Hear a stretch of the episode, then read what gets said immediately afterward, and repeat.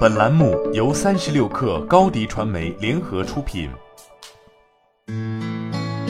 本文来自三十六氪神译局。我们都在努力提高工作效率。当你的效率急剧下降时，会增加压力和焦虑，因为你没有足够的时间来完成你的目标和做对你真正重要的事情。了解你的生产力为什么会下降，能帮助你回到正轨。五个为什么。是由汽车制造商丰田工业公司的创始人丰田佐吉在一九三零年开发的。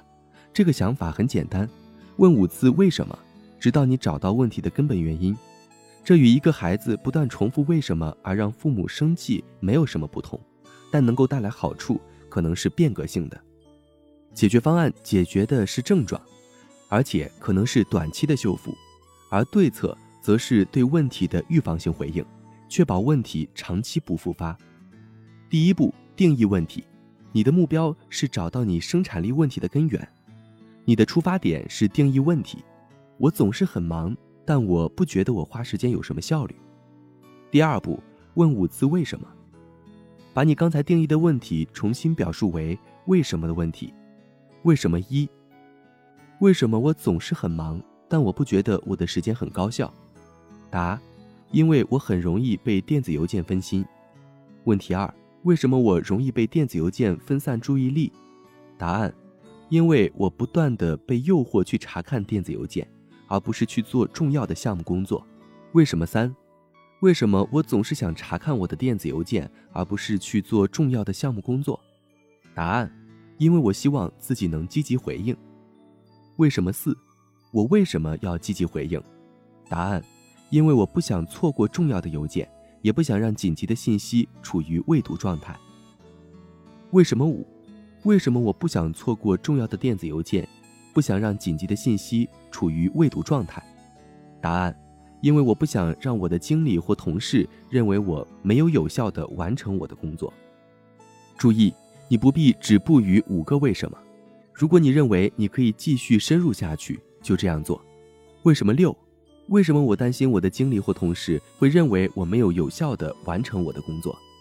答案：因为我的团队在本季度有非常困难的目标要实现，而我担心我无法实现这些目标。第三步，从根源上解决问题。你已经确定了自己生产力低下的根本原因，你对实现本季度困难目标的担忧。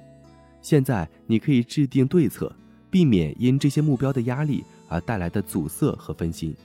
第四步，解决次要因素。通过五个为什么的过程，你可以确定生产力问题的根本原因以及次要因素。在上述例子中，电子邮件并不是生产力问题的根源，但它是一个分散注意力的浪费时间的因素。有一些方法可以解决这个问题。电子邮件重度使用者可以使用这些技巧来减少收件箱的焦虑。便以两倍的速度查收电子邮件。即使你对你的生产力问题的根本原因有一个清晰的认识，也可能在一些地方继续消耗你的时间，阻碍你的进展。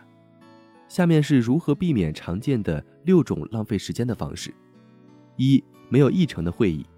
我们都经历过这样的情况：被困在会议室里，而议程却偏离了方向。设置一个明确的目标或议程来指导会议。使其更有成效。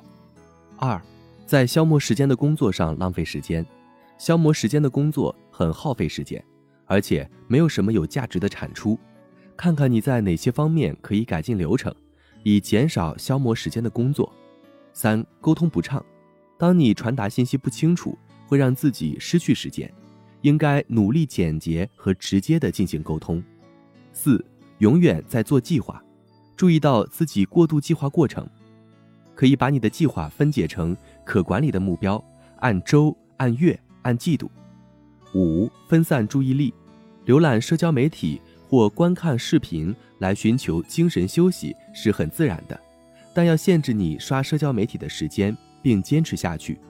六、持续的干扰，推送通知迫使你在听到提示音时做出条件反射，修改你的推送提醒设置，以确保不会受到干扰。